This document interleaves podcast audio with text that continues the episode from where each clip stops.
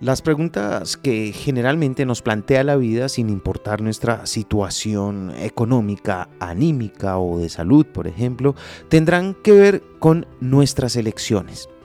Asegura Stephen Hasselman en su libro sobre persuasión y arte de vivir que en todas las circunstancias, adversidades o ventajas, en el fondo solo tenemos que hacer una cosa, centrarnos en lo que está bajo nuestro control y distinguir lo que no Ahora mismo podemos estar deprimidos, tristes debido a dificultades. Hace un par de años pudimos haber vivido prosperidad absoluta y en un par de días quizá nos vaya tan bien que el éxito se vuelva una carga.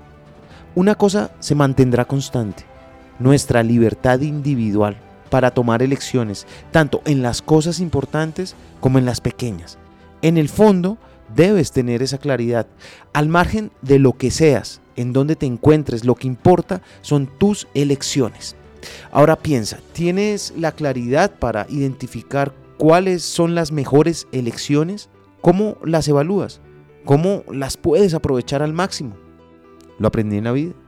Están los libros. Soy Lewis Acuña, arroba libro al aire en Instagram.